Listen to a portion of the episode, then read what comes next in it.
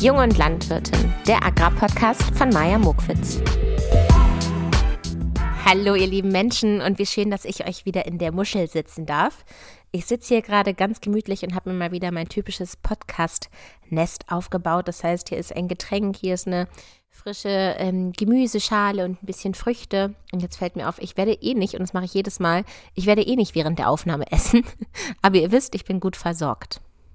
Ja, ich wollte heute mit euch über den Wald sprechen. Ein Thema, was ich hier noch gar nicht behandelt habe und was aber absolut seinen Platz verdient, auch in meinem Jung- und Landwirtin-Podcast. Denn viele Landwirte sind nicht nur Jäger nebenbei noch, sondern sind auch noch zusätzlich Waldinhaber und somit auch zuständig für die Forstarbeiten.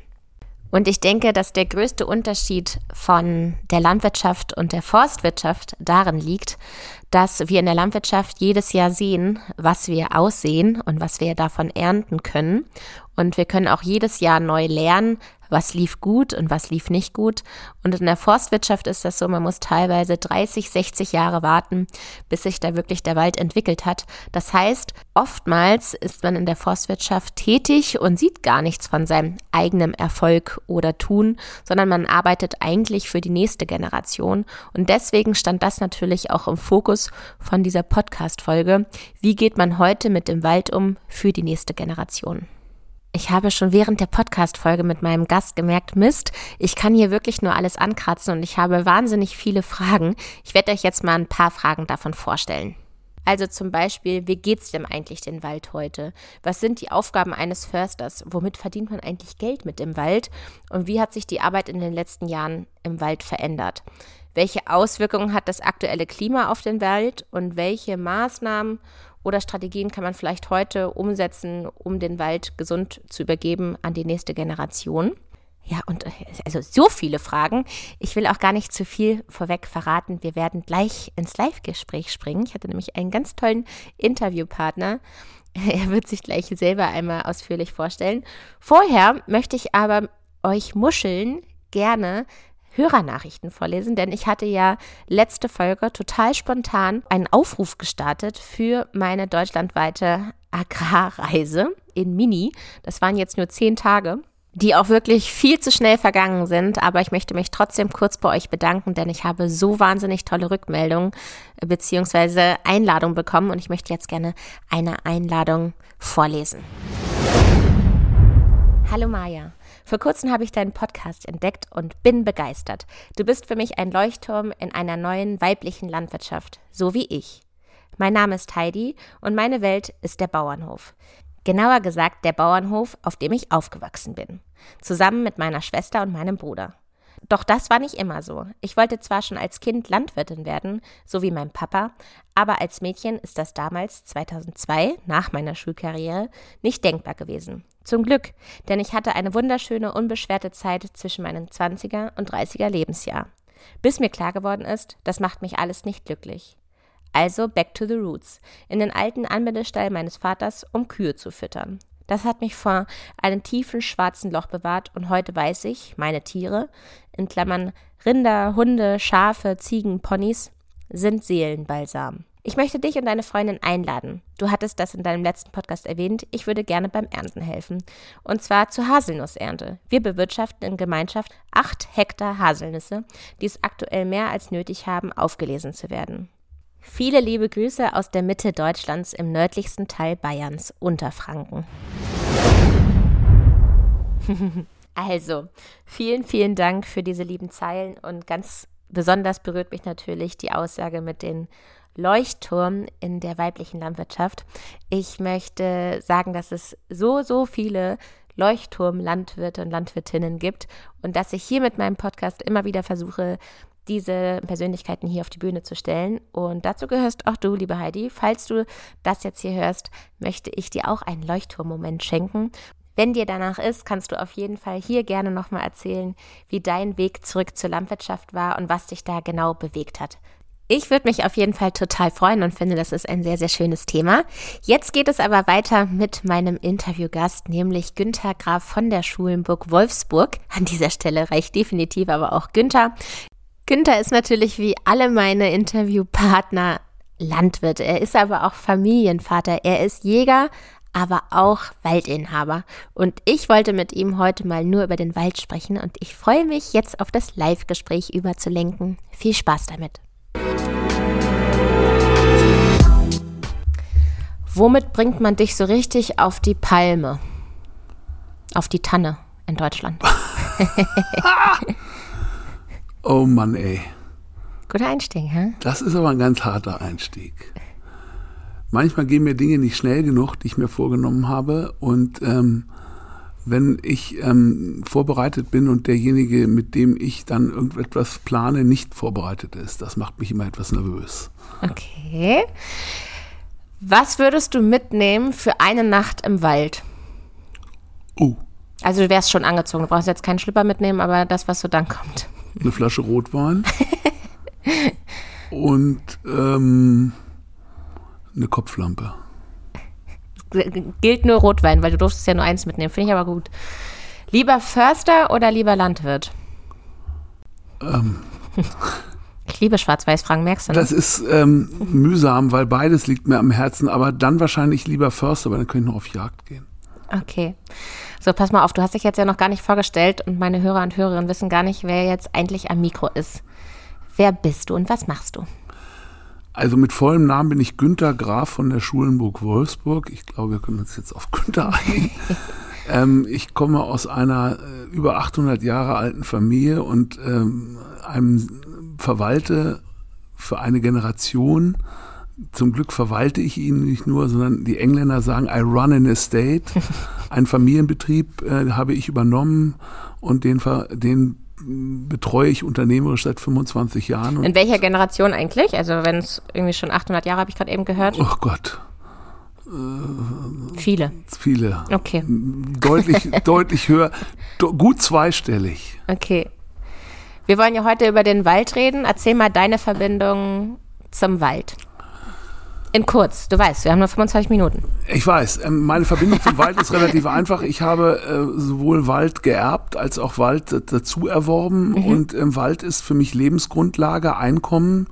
Und Wald ist Sehnsuchtsort und ähm, the place to hunt, also wo man einfach jagen kann. Mhm. Und, ähm, und, und das sind alles Themen, die wichtig sind. Äh, Wald ist ein Multifunktions- Modell. Er schafft viele Möglichkeiten, Klima, CO2 binden, Freizeitwert schaffen, Jagdmöglichkeiten, ähm, Nahrung produzieren, Holz produzieren. Sehr gut. Ähm, oh, lass uns da gleich nochmal genauer drauf eingehen. Vorher nochmal. Ein Multitalent ist Wald. Ja, Du auch, weil du hast auch einiges vorher gemacht. Ähm, du warst bei der Bank. Erzähl uns so ein bisschen von deinem Lebensweg. Welche Station hattest du? Also ich habe Abitur gemacht, dann war ich zwei Jahre bei der Bundeswehr, Reserveoffizierslaufbahn. Danach habe ich äh, in Frankfurt Betriebswirtschaft studiert. Und dann du warst aber auch irgendwann in Hannover. In Hannover war ich eben davor, Aha. sowohl bei der Bundeswehr, zwei Jahre Bundeswehr und ein Jahr Bank, Commerzbank waren in Hannover. Drei Jahre in Hannover gelebt, vier Jahre in Frankfurt gelebt. Okay. Dann nach Hause gekommen. Eigentlich wollte ich noch promovieren, hat sich nicht mehr ergeben, weil ich dann Bei schon zu Hause eingestiegen bin. Aber ich, ja. Graf reicht, Doktor muss nicht sein, haben wir alle gesagt. Okay, und was äh, zeichnet einen Förster aus? Was muss man dafür mitbringen? Also die Förster, die bei mir sozusagen äh, beschäftigt sind, sind in der Regel, also sind alle in irgendeiner Form ausgebildet, studiert. Mhm. Ähm, jetzt habe ich gerade einen neuen Forstdirektor, der ist also so das höchste Level, der hat also ein Bachelor, Master und hat jetzt auch noch das ähm, sozusagen, man würde bei Jura würde man sagen Assessor-Examen. Also hat ein, er hat ein Referendariat bei Thüringen Forst gemacht. Das ist wie das zweite Staatsexamen bei, bei in der Juristerei. Und dieser ist Forstassessor, ist jetzt Leiter der Forstverwaltung. Dann gibt es einen Förster, der in Göttingen studiert, an der Fachhochschule. Und dann gibt es jetzt einen Berufsjäger, der hat gerade, ist gerade in seiner Meisterausbildung. Der hat sein Studium nach kurz, hat es nicht zu Ende gemacht, weil irgendwie aus familiären Gründen und er hat sich dann für die Berufslegerlaufbahn entschieden. Das ist ein Ausbildungsberuf mit Meisterbrief, wird er den jetzt machen. Okay, dann können sieht. wir auch mhm. ausbilden. Ja, ich bin immer ganz äh, schockiert eigentlich darüber, ich habe ja Landwirtschaft studiert, wie wenig dann doch über ähm, die Forstseite weiß. Also ich fand jetzt nicht, dass es äh, so thematisiert wurde bei mir im Studiengang. Deswegen schön, dass wir heute darüber reden. Wie geht's denn dem Wald? Dem deutschen Wald geht es äußerst mittelprächtig, um es, mittelprächtig. Um, um, es, um es vorsichtig auszudrücken.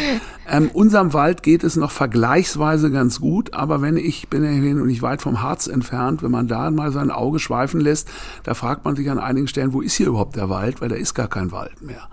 Also der deutsche Wald ist im Moment ein echtes Sorgenkind und zwar Land auf, Land ab und es gibt überhaupt kaum noch eine Baumart, die nicht von irgendeiner Art von Krankheit befallen ist. Äh, der berühmte Borkenkäfer ist natürlich das dramatischste Problem. Wir selbst haben unseren Wald entfichtet. Also die Fichte ist bei uns, die spielt hier, hat hier nie eine große Rolle gespielt, aber die Fichten, die wir haben, die haben wir alle raus ähm, gesägt. Aus welchen Gründen? Borkenkäfer. Borkenkäfer. Der Borkenkäfer, und wir wollen natürlich nicht den Borkenkäferbefall bei uns im Wald haben. Wir haben sehr viel Kiefer, die ist bis jetzt noch ganz gut durchs Loch gekommen, weil Kiefer immer schon traditionell ein Baum war, der auf trockneren Standorten besser zurechtkommt. Allerdings stößt er jetzt manchmal bei dieser Trockenheit, Sommertrockenheit auch an sein, stößt die Kiefer an ihre Grenzen. Es gibt jetzt auch so einen neuen Kiefernpilz, dessen Namen ich noch nicht richtig weiß, den will ich eigentlich auch nicht kennenlernen, weil da graust mir schon davor, wenn es jetzt unsere Kiefer auch noch treffen würde. Mhm. Wir haben Probleme, Buche ist bei uns kaum vorhanden, Bläue in der Buche, Kernfäuler gibt's auch. Was bei uns jetzt wieder mal ein Riesenproblem ist, ist der sogenannte Eichenprozessionsspinner. Mhm. Dass die Esche ein Problem In hat, Hamburg auch. ist, dass die Esche, ja, vor allem der Eichenprozessionsspinner ist natürlich fürchterlich für die Menschen, weil wenn du davon befallen wirst, dann juckt es. Juckt, das. Ne? Ja. ja. das ist sehr, das, beim einen juckt es, das ist noch das angenehmste und bei anderen ist es, führt es zu wahnsinnigen fast abszessartigen Hautausschlägen. Also das kann auch, wenn man darauf empfindlich reagiert, das ist so wie wenn man eine Bienen- oder Wespenallergie ja, hat, dann ist es sehr, sehr, sehr unangenehm. Genau, ich bin sehr viel mit meinem Hund unterwegs und sehe dann immer diese Warnschilder. Bis jetzt hat es mich noch nicht erwischt, aber ich würde mich auch eher einschätzen wie einer, die dann so Quaddeln kriegt. Wieso gibt es denn nur noch so wenig Wald? Was sind die Gründe? Naja, es gibt nicht wenig Wald, es gibt einfach viele Flächen, die noch nicht wieder neu ähm, ähm, kultiviert sind, weil das Problem ist, dieser Waldumbau, der hier gefordert äh, oder der, also grundsätzlich ist es, wenn du Waldeigentümer bist, bist du verpflichtet, deinen Wald wieder aufzuforsten. Das ist ein, ist ein Gesetz. Ja. Du kannst nicht einfach zuschauen und sagen, das ist jetzt so, lasse ich jetzt, sondern du musst ihn aufforsten. Das ist finanziell für viele Waldbesitzer Vielleicht kannst du gleich, äh, müssen wir im Hinterkopf behalten, einmal auf die Verpflichtung eingehen, die man hat, wenn man einen Wald besitzt. Ich glaube, man trägt ja auch Verantwortung dafür, zum Beispiel, wenn man einen Wald hat, der an der, an der Landstraße ist, dass die der jetzt jeden Tag irgendjemand ähm, einen Baum auf den Kopf fällt. Also die Verkehrssicherungspflicht an den Straßen haben wir zum Glück nicht. Da mhm. kämpfen wir immer dafür, dass wir die nicht haben, weil das ist das größte Drama. Da fällt irgendein Ast um. Also wir haben sie nicht an Straßen, wir haben okay. sie aber in unserem eigenen Wald. Mhm. Das heißt, wenn jemand durch unseren Wald geht, schreiben wir zwar rein, es ist eigentlich auf eigene Gefahr, aber wir müssen schon aufpassen, dass also wenn wir offensichtlich trockene Bäume haben, sollten wir schon dafür sorgen, dass da nichts passiert.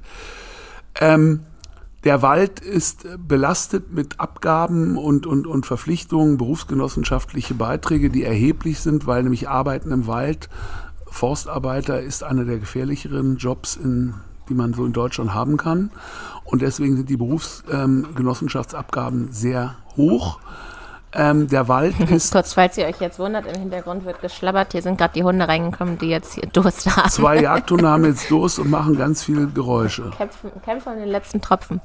Ich versuche gegen die Hunde anzureden. Der Wald ist ein Problemkind als, als Besitzart zurzeit und wir versuchen jetzt mit verschiedenen äh, Maßnahmen diesem Problem Herr zu werden. Das heißt, wir bauen den Wald um, um ihn klimaresilienter zu machen.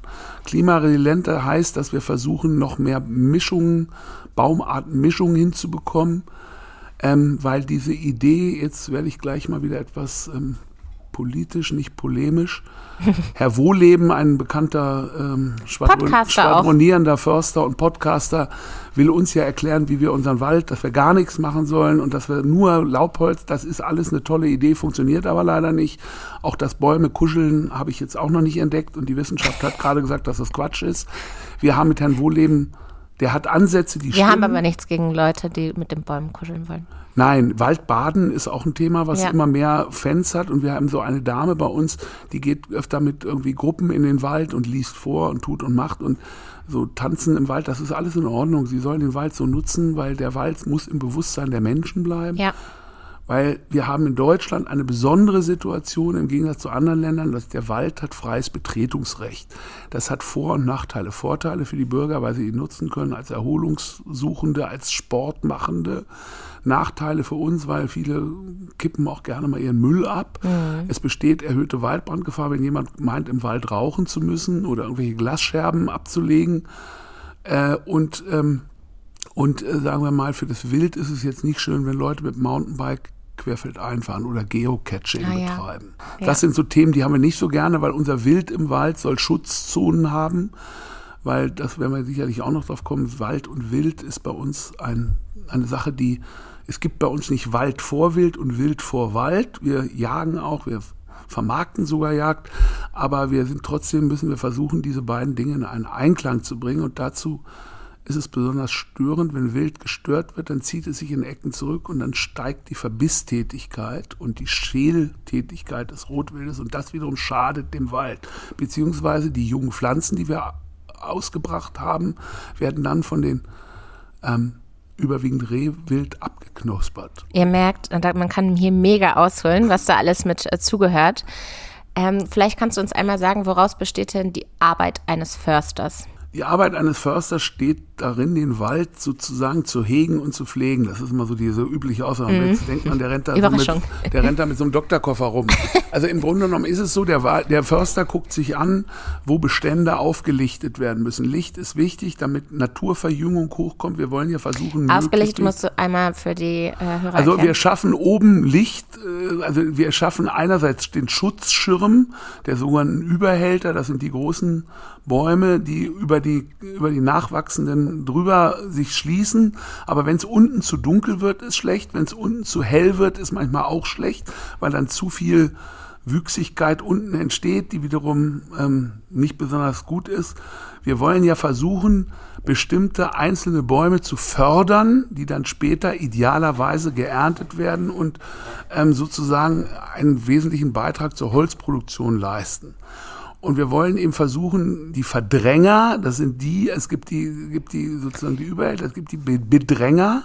Ich liebe das, wenn man Fachbegriffe mit Fachbegriffen erklärt. Ja, Bedränger sind also die Bäume, die man dann entnimmt, schon im frühzeitigen ja. Stadium, um den Baum, den man als möglichst geeigneten erhält, zu fördern. Ja. Und das ist so die Aufgabe des Försters und dann spritzt der mit Farbe diese Bäume an, und zwar die, die Guten und die Schlechten, die Guten ins Töpfchen, die Schlechten ins Köpfchen.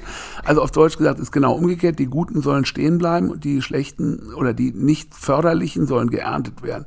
Und dann kommt ein Unternehmer bei uns überwiegend äh, in den Nadelholzbeständen mit einem sogenannten Harvester, das ist so eine Maschine, die sieht sehr monströs aus, die fährt durch den Wald in sogenannten Rückegassen und die holt sich mit so einem Arm die Bäume, umfasst die, schneidet die ab, zerschneidet die in entsprechend äh, vorher definierte, mhm. transportfähige mhm. Längen. Und dann kommt noch ein weiteres Fahrzeug, der hat hinten so eine, auch so, ein, so einen Greifarm und, und so eine, so, so eine Anhängevorrichtung. Und das ist der, der Rückezug und der packt die dann an die Waldstraße. Und da kommt dann der nächste LKW auf dem, und der packt sie dann und liefert sie ins Sägewerk. Und jetzt, glaube ich, fragen sich voll viele, weißt du dann auch, äh, wohin das Holz am Ende verarbeitet wird? Also irgendwann weiß ich es natürlich, oder ich weiß es dann, wenn ich direkt mit dem Sägewerk verhandle ja. oder mit dem Holzhändler und die sagen mir, das geht dahin, oder ich weiß, es geht nach Stendal in die in die Zellstofffabrik. Äh, ja, dann, also zum Beispiel Klopapier, wenn es irgendwie. Da wird Klopapier oder, oder Küchenrollen und sowas gemacht. Das ist dann das geringerwertige Faserholz. Und die wertigen Eichenstämme, da weiß man in der Regel, zu welchem Fußboden. Säger die gehen. Also ja. Fußbodendielen oder, oder Landhausdielen. Hast du hier irgendwo, äh, wir sind ja gerade bei dir zu Hause, hast du hier irgendwas aus deinem Wald? Ja, ich habe oben eine Bibliothek aus Ei. eigenem Lärchenholz. Ei, okay, sowas mag ich. Ich glaube, diese Frage stellen sich viele. Wie verdient man Geld mit dem Wald? Weil wenn wir jetzt an einen Baum denken, dann braucht er ja ein bisschen, bis man den überhaupt fällen kann. Du hast vorhin im Vorgespräch so ähm, von sozusagen 100 Prozent gesprochen. Kannst du das nochmal aufsplitten, wie man auf diese 100 Prozent kommt? Also das, das Entscheidende beim Wald ist folgendes, was ich jetzt verdiene, haben meine Urgroßväter, Großväter, Großväter gepflanzt. Ja. Also was ich pflanze, erntet nicht mein Sohn und vielleicht der Enkelsohn am Ende seiner Karriere, wenn es den dann gibt. Und ähm, der noch nicht vorhanden ist. Und ähm, es ist ein Generationsthema. Ähm, Heinrich Karlowitz, der hier in der Nähe ähm, groß geworden ist, hat ja dieses berühmte Nachhaltigkeitsprinzip geschaffen. Wir ernten nur so viel, wie ähm, nachwächst. Wir ernten eigentlich weniger als nachwächst. Das ist Nachhaltigkeit. Das heißt, es wächst mehr nach, als geerntet wird. Die Holzernte spielt bei uns, sagen wir mal, oder die Holzproduktion ist bei uns in unserem Wald etwa so, ja, so 60 bis 65 Prozent. Dann haben wir noch einen Weihnachts... Also das, was du eben gerade beschrieben hast, das ist das, was genau. ich beschrieben habe. Dann haben wir Weihnachtsbaumplantagen in einem gewissen Umfe Umfang und dazu kaufen wir noch Handelsware. so dazu. richtig, dass man dann noch so richtig selber hinfahren kann und sich das selber hinfahren, kann. man kann Wie sich den schön. Baum selber ja. absägen oder man sucht sich den auf dem Hof aus, wenn man linke Hände hat und kann es nicht. In Absägen haben wir manche Leute, wenn die dann anfangen, Bäume zu sägen, macht man sich ernsthaft Sorgen, also um die Gesundheit der Kunden. Und, ähm, und äh, wir haben natürlich Brennholz als ein Thema, also Brennholz, Weihnachtsbäume. Das macht so, würde ich sagen, 15 Prozent unseres Gesamtumsatzes aus, diese Kombination. Und dann gibt es nochmal einen 20-prozentigen Anteil, den macht bei uns die Jagd aus. Also wir, wir verkaufen Jagdevents oder die Möglichkeit, Abschüsse zu tätigen auf Reh, Rot und Dammwild, beziehungsweise im Winter an sogenannten Gesellschaftsjagden teilzunehmen und dort auf vorwiegend Schwarzwild und aber auch auf weibliches Rot, Damm und Rehwild zu jagen. Wie hat sich die Arbeit eines Försters in den letzten Jahren geändert? Der Förster ist eigentlich immer mehr ein Getriebener von diesen ganzen Kalamitäten. Das ist das Wort für eigentlich kleine Katastrophen.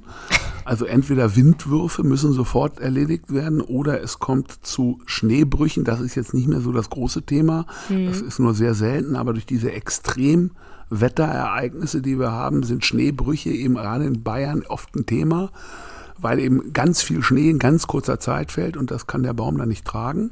Windwürfe haben wir immer wieder und zwar extrem, an einigen immer so in, sozusagen sehr partiell. Und da gab es diese berühmten großen, die man hatte, Wiebke und, und, und, und, und, und also so große Windereignisse. Bei uns war 1972 der erste. Und ähm, diese Schadholzerlebnisse müssen erstmal aufgearbeitet werden. Wir lassen natürlich die Kronen auch im Wald zurück, teilweise oder zum überwiegenden Teil sogenanntes Totholz, um Humusbildung zu fördern im Wald und die Artenvielfalt zu unterstützen. Wir hier in unserem Betrieb sind da extrem dran interessiert und sind eben mit diesem Wildlife Estate Label Kommen wir gleich noch drauf. Mhm. Artenvielfalt da. Ja, das ist das Thema dazu. Ähm, Jagd ist deshalb wichtig, nicht nur, weil wir Kunden glücklich machen wollen und damit Geld verdienen, sondern weil die Jagd ja dazu führt, dass wir Wildbestände kontrollieren und reduzieren, die sich natürlich eben durch Verbiss und Schälschäden auch negativ auf das, auf die Wüchsigkeit des Waldes auswirken. Nochmal mehr auf die Frage, äh, wie hat sich die Arbeit verändert? Also was ist neu dazugekommen? Äh, man hat jetzt schon gemerkt, Der Einsatz von. Drohnen, Oh. der Einsatz von Drohnen, ähm, um zu kontrollieren, wo ist was, dann ähm, der dann ein Was könnt ihr dadurch sehen? Also was würdet Also ihr wenn man mit dem? Drohnenflug, Überflug, kann man natürlich sehr schnell sehen, wo Bäume krank sind und tot Ja. sind und ähm, kann natürlich sehr viel schneller reagieren. Der Einsatz von digitalis zunehmende Digitalisierung. Wir sind gerade dabei, unseren Wald zu digitalisieren mit der nächsten Forsteinrichtung. Wie- wie- wie so muss ich mir das so zu digitalisieren, dass wir die Bestände eben, also wir haben Forsteinrichtungen, wir haben das alles im Computer drin und wissen, wie viel. Also die Forsteinrichtung ist ja ein steuerlich gefordertes Instrument, um die Bestände zu praktisch festzustellen zu Ja. einem bestimmten Stichtag und aus diesen Beständen einen Hiebsatz zu ermitteln. Wie viel darf ich eigentlich ernten, um nach Karlowitz nicht zu übe, nicht mehr zu, Nicht zu entnehmen.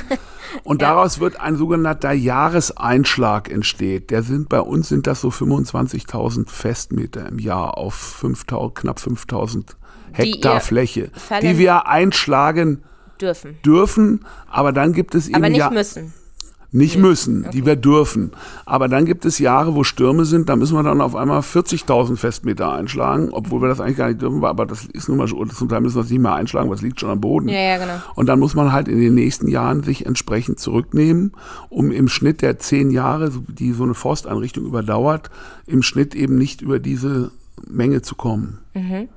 Das können einige gar nicht mehr gewährleisten, die Extremwetterereignisse im Harz oder so Harzrand hatten. Die haben so viel Holz verloren. Da gibt es Betriebe, die haben mit einem Wetterereignis in einer Nacht acht Jahreseinschläge leben. Und dann ist natürlich die Katastrophe perfekt. Ja, dann ich habe ja gerade Besuch aus Chile und ich habe ihr den Brocken gezeigt. Wir sind Brocken hochgewandert. Das war nur traurig. Also wirklich. Ja, das ist so ein Thema, ähm, über das ich immer ja so ein bisschen auch zwiegespalten bin, der sogenannte Naturpark Harz, wo ja alles sich selbst überlassen wird, der da am Brocken ist. Das ist so ein bisschen ein Problem, weil natürlich diese Borkenkäferereignisse greifen auch über auf die Nachbarbetriebe, mhm. weil dort wird ja nichts gemacht, es wird ja einfach alles gelassen, es wird alles sich selbst überlassen und das sieht natürlich äh, sehr gewöhnungsbedürftig Glaubt man, dass sich das denn jetzt irgendwie alles von alleine wieder äh, erholt sozusagen? Das glauben manche, ich, okay. wir glauben das nicht. Also jetzt, ja. jetzt kommen wir wieder so ein bisschen in die, in die Politik.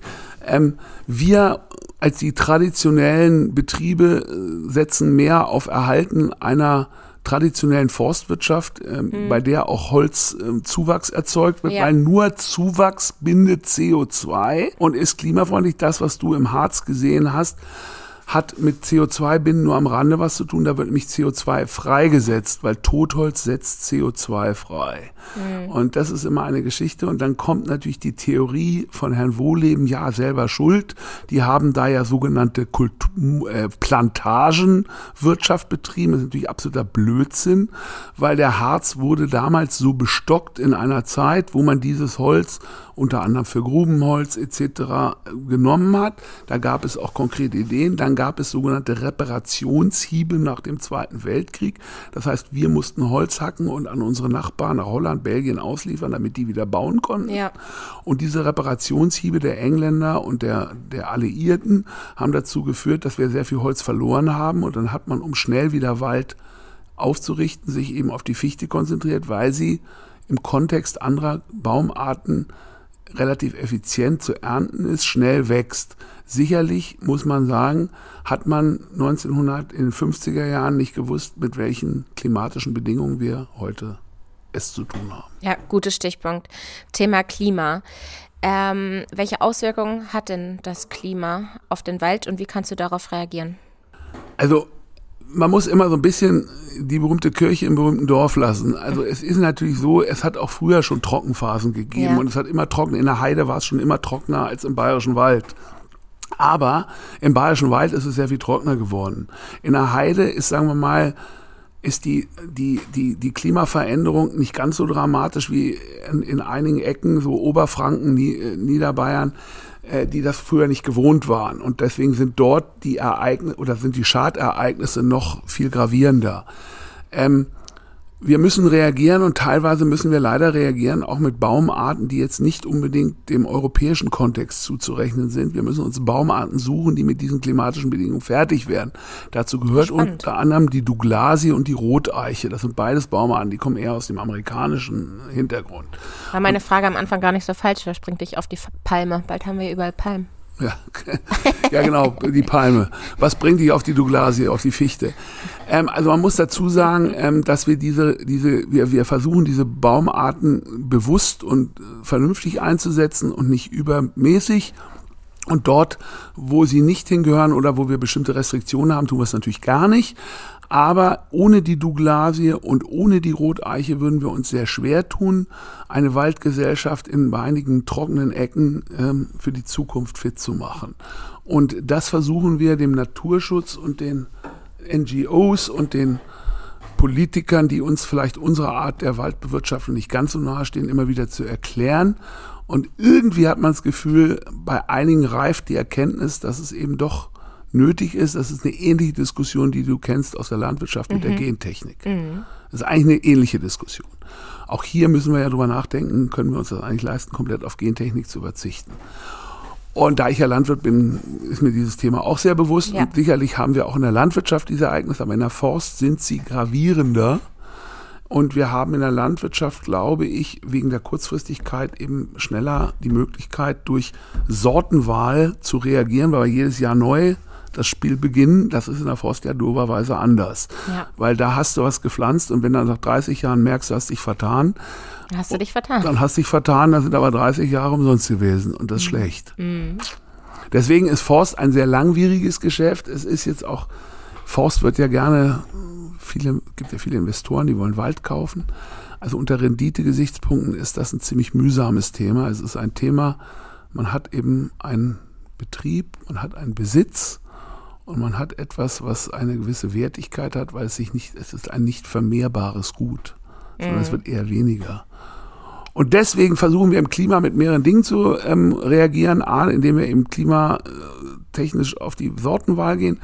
Und wir versuchen jetzt auch zum Beispiel durch Windkraft im Wald grüne Energie im Wald zu erzeugen. Und Klima ist sowieso ein Thema, weil der Wald ist ja fürs Klima zuständig. Er ist, wie ich am Eingang sagte, ein sogenanntes Multitalent. Und unter anderem ist eben so ein. Gibt es das schon? Acht Tonnen, acht Tonnen CO2 auf einem Hektar Wald, das ist die sogenannte Orangene 8, die wir kreiert haben, ja. werden gebunden im Idealfall. Und das ist schon mal eine ganz schöne Leistung. Ich hatte eben gerade schon eine Frage zum Klima gestellt, jetzt eine ähnliche Frage, glaube ich. Ähm, welche Maßnahmen kannst du ergreifen, um den Wald gesund an die nächste Generation ich bin ja ein Junge und Landwirt im Podcast, deswegen denke ich immer, die nächste Generation ab, abzugeben. Also als Vater von zwei Kindern, die so ähm, 21 und 18 sind, denke ich auch an die nächste Generation ja. und an einen Sohn, der jetzt studiert und, und das später mal machen sollte, aber er möchte auch. Ähm, ich muss alles dafür tun, dass ich mit den Möglichkeiten, die mir zur Verfügung stehen und mit dem, sagen wir mal, dem Know-how der Forstwirtschaft und meiner Mannschaft es schaffe, diesen Wald sozusagen über diese klimatischen Spezialereignisse, über diese klimatischen Klippen hinweg zu retten. Mhm. Und ähm, das ist manchmal ein Wettlauf mit der Zeit, das ist manchmal ein Wettlauf gegen immer wieder neue entstehende Krankheitsbilder bei den verschiedenen Bäumen, aber da müssen wir versuchen, Lösungen zu finden. Und ähm, am Ende des Tages haben wir in den letzten Jahren äh, mit sehr viel Aufwand, Einsatz und eben vor allem mit sehr viel Geschick ähm, und Hilfe der Wissenschaft es geschafft, zumindest eine Wege aufzuzeigen. Ob es noch alles die Königswege sind, wissen wir nicht. Aber am Ende des Tages kann, ich dir, kann ich dir, das erst beantworten in 20, 30 Jahren. Ja, sehen wir uns nochmal. Das richtig gemacht haben. ähm, Du hast ein, du hast eine Auszeichnung bekommen, ein bestimmtes Label, und zwar das Wildlife Estate Label.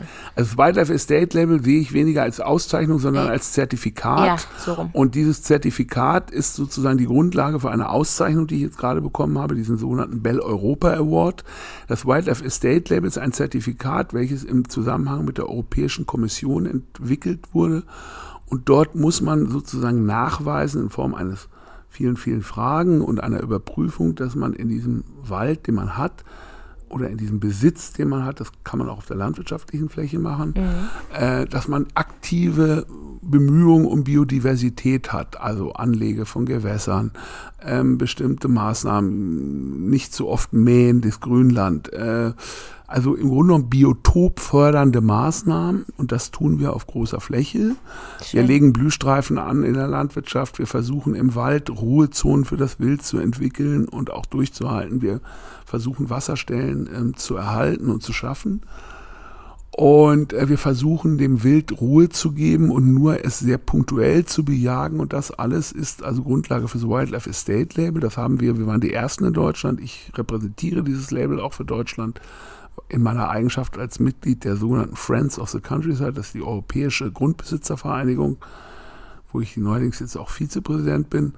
Und die sitzen in Brüssel und wir treffen uns einmal im Jahr. Und es wurde mir bei dem letzten Treffen in Poznan in Polen im Juni wurde mir der Bell Europa Award verliehen. Das ist, wenn man innerhalb seiner Wildlife Estate Aktivitäten bestimmte zusätzliche Bemühungen hat und die werden dann ausgezeichnet. Gibt's Kannst du eine Bemühung, du hast eben gerade auch so schön aufgezählt, dann kann man das Forstrevier. Drömling, äh, also Forstrevier Kaiserwinkel liegt im Drömling und dort haben wir eben nochmal durch ähm, bestimmte Graben, wir haben die Gräben einseitig nur gemäht und wir haben versucht, diese Gräben, das ist eine, eine Niedermoorlandschaft, in dem wir aktiv eben versuchen, dieses Niedermoor nicht nur zu erhalten, sondern auch zu fördern. Und da muss man eben Pflegemaßnahmen machen und da muss man eben Einsatz zeigen äh, dass man dort eben eine äh, Streuobstwiesen angelegt und ähnliche Dinge getan. Das war eigentlich über, über, das waren zum Teil landwirtschaftliche Flächen, die wir aufgeforstet haben. Und Wow. wo wir da eben versuchen, auch mit Ausgleichsflächen, mit durch gro große Pflanzenvielfalt im Grunde genommen auch Artenvielfalt zu erhalten. Dort gibt es auch ein ähm, Seeadlerpärchen und da gibt es ähm, Kraniche und da gibt es äh, den Schwarzstorch. Also wir haben dort eine sehr breit angelegte ähm, Palette von nicht ganz mehr so oft vorkommenden Wildarten, Schön. Bodenbrüter etc. Jetzt habe ich dich ganz viel gefragt, was du dir vornimmst äh, für die nächste Generation. Was wünschst du dir denn? Ich, ich nenne meine Hörer und Hörerinnen immer Muscheln. Was wünschst du dir denn von den Muscheln, von den Bürger und Bürgerinnen? Wie können die sich einbringen für den Wald? Indem sie erstmal sorgsam sich in dem Wald verhalten und diesen Wald nicht nur nutzen, sondern ihn auch respektieren. Das ist leider manchmal, wenn ich so Müllhaufen finde, äh, Ja. fällt mir das ein bisschen schwer. Bei uns hat auch neulich eine Friseurin angerufen und hat gesagt, hey, ich habe bei Ihnen auf dem Feld gesehen, da liegt ein äh, halber Friseurladen. Ich wollte nur sagen, ich war es nicht, aber ich hatte Interesse an dem Spiegel und an dem Stuhl. Also die ist dann so richtig shoppen gegangen bei uns auf dem Feld und das sind echt. Zustände, schlimm. Das ist schlimm und das, diese Respektlosigkeit gegenüber der Natur und so weiter und dass man eben ähm, aufpasst, dass man eben auf den Wegen bleibt, weil diese Ruhezonen sind dann natürlich konterkariert, wenn man da quer durch den Busch träumt. Und ähm, das sind eigentlich Dinge und dass man dieses Bewusstsein für den Wald entwickelt und uns als Forstbesitzer, als, als Waldbesitzer nicht als jemand sieht, der da jetzt irgendwie, manche Leute haben ja auch ein Problem, wenn wir irgendeinen Baum absägen, aber wenn wir einen Baum absägen, pflanzen wir ja wieder neue Bäume. Und ähm, dass man diesen Zusammenhang zwischen Erholungssuchung, Freizeitaktivitäten in einen gesunden Einklang bringt, der uns, sagen wir mal, uns und vor allem unserem Wald nicht schadet. Ja. Eine letzte Weisheit darfst du noch loswerden, eine Förster-Weisheit. Hast du da eine auf Lager? Zum Beispiel, wie man richtig einen Baum sägt. Ich habe keine Försterweisheit, sondern ich habe eine andere Weisheit. Ja. Die kommt von dem Lampedusa-Roman Der Leopard. Das war dieser berühmte Fürst Lampedusa, der hat gesagt, alles muss sich ändern, damit alles so bleibt, wie es ist. Und das ist ein Credo unseres Betriebes und das trifft auch ganz gut auf die deutsche Forstwirtschaft zu. Vielen Dank, das war ein schönes Schlusswort. Danke, Günther. Ihr Lieben, vielen Dank fürs Zuhören bis hierhin. Ich bin mir sicher, wenn ihr das nächste Mal durch den Wald geht, dann seht ihr vielleicht den Wald mit anderen Augen. Würde mich auf jeden Fall freuen, falls man jetzt ein bisschen wachsamer ist. Ja, ich widme diese Podcast-Folge wie immer Sina, aber auch allen anderen Förstern oder Waldinhabern, die sich um den Wald kümmern. Vielen Dank dafür. Tschüss, bis zum nächsten Mal.